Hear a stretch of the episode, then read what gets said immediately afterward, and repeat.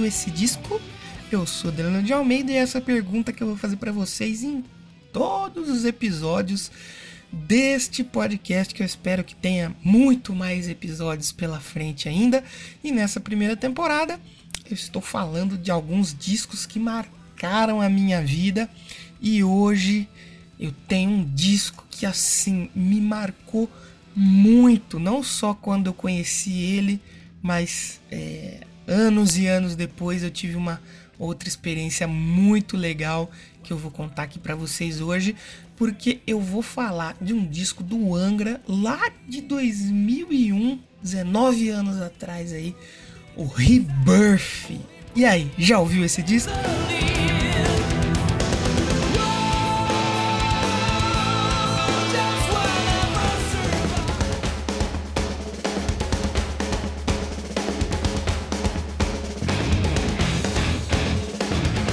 Hoje eu vou falar de uma banda que eu tenho um carinho muito especial, uma banda que eu gosto muito, mas muito mesmo, que é o Angra.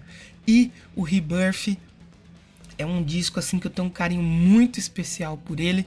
Como eu já falei lá no episódio de Massacration, é...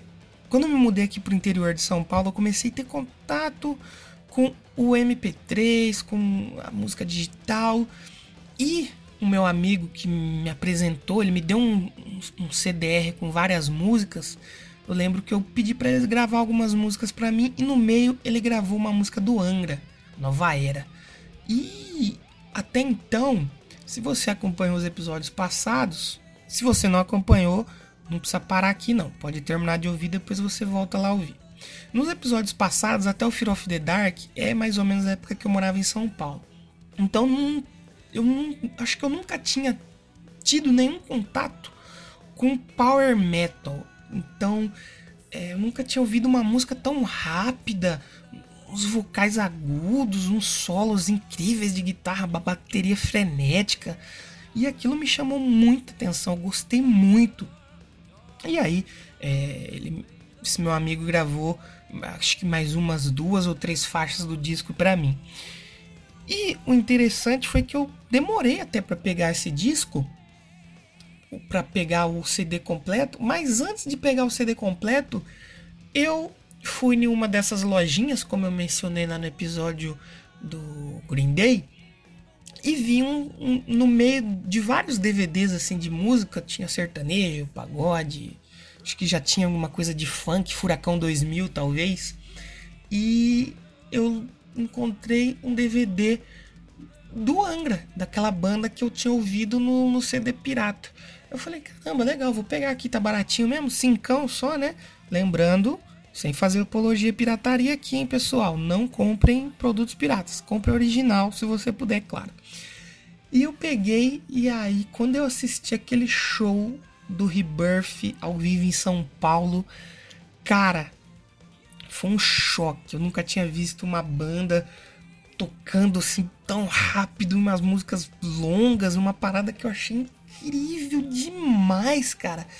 Eu achei, eu achei muito legal e assim, eu virei fã da banda assim na hora, na hora eu queria consumir mais de Angra. Aí depois eu fui ouvir o Aurora Consurgens, depois eu ouvi acho que o Aqua e depois só que eu fui ouvir o Temple of Shadows, que é um disco que ele vai estar tá numa outra temporada aqui, porque ele merece um carinho especial. Que eu, eu falo assim: o Rebirth é o meu álbum favorito do Angra, só que o Temple of Shadows ele não é o meu favorito do Angra, ele é meu favorito do metal nacional. Ele tá em um outro patamar e eu vou falar dele aqui futuramente, não se preocupem.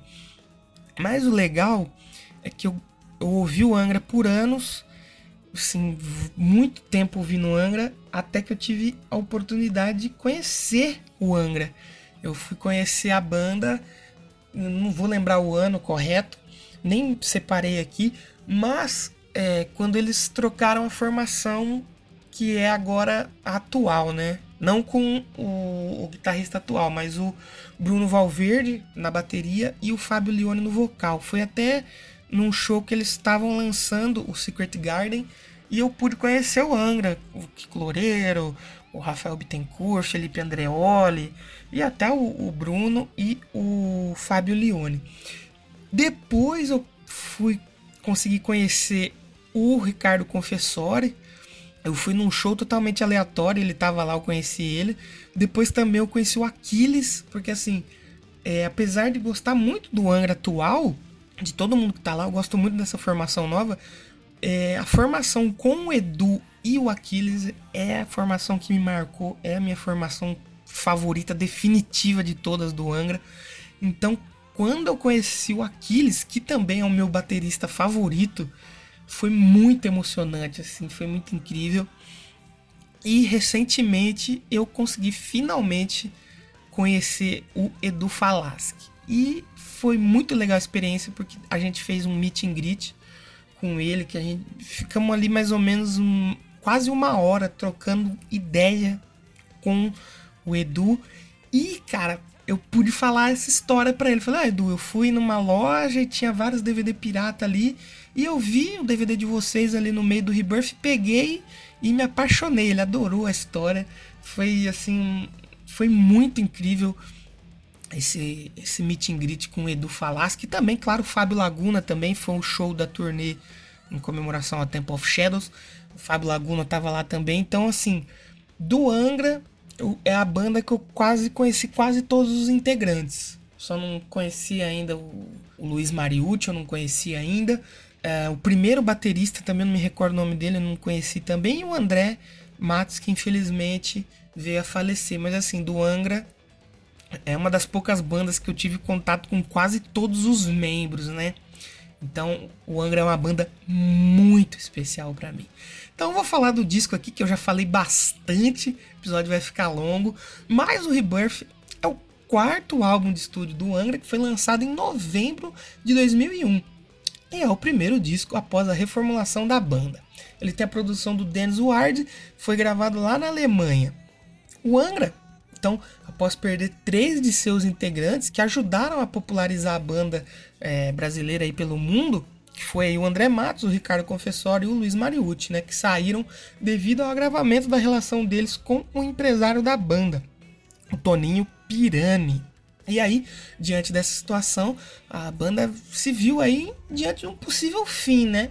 Porém, os membros remanescentes e fundadores, né, o Kiko Loureiro e o Rafael Bittencourt, eles deram a volta por cima e apresentaram uma nova formação para o Angra. Eles trouxeram aí o vocalista da banda Symbols, o Edu Falaschi, o baixista da banda Karma, o Felipe Andreoli, e o baterista e fundador do Hangar, o Aquiles Priester, que também sugeriu a entrada do tecladista Fábio Laguna, que ele também era do Hangar. E após dois anos, finalmente a banda voltou aí às atividades, né? Eles ficaram quase dois anos parados, acertando é, lance de integrantes, ensaiando as novas músicas e tal. E eles voltaram depois de dois anos aí, de quase que um hiato, né? E a banda apresentou então o Rebirth que foi como um renascimento da banda aí após seu quase fim. As letras todas são do guitarrista Rafael Bittencourt e faz, ele fez o Rebirth ser um álbum conceitual que curiosamente conta uma história de trás para frente.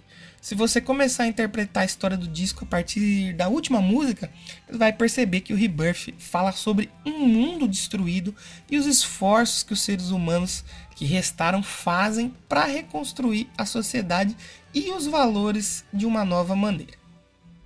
É, de uma nova maneira mais correta e humana, né? É mais ou menos como aconteceu com a banda, se você for parar até para traçar um paralelo entre a história da, do disco e a história da banda. Então, por exemplo, se você pegar e a gente passa pelo dia do julgamento, né? Que é a faixa Judgment Day, que é a última, né? Até o renascimento da, da humanidade, que é a Rebirth, passando ali pelas guerras profanas, né? Com Unholy Wars. E o que restou disso, que é o Heroes of Sand, até culminar no surgimento de uma nova era, assim como foi também com o Angra. Então, para fazer jus a essa história que é contada de trás para frente, eu vou começar tocando a Running Alone, e depois a Rebirth.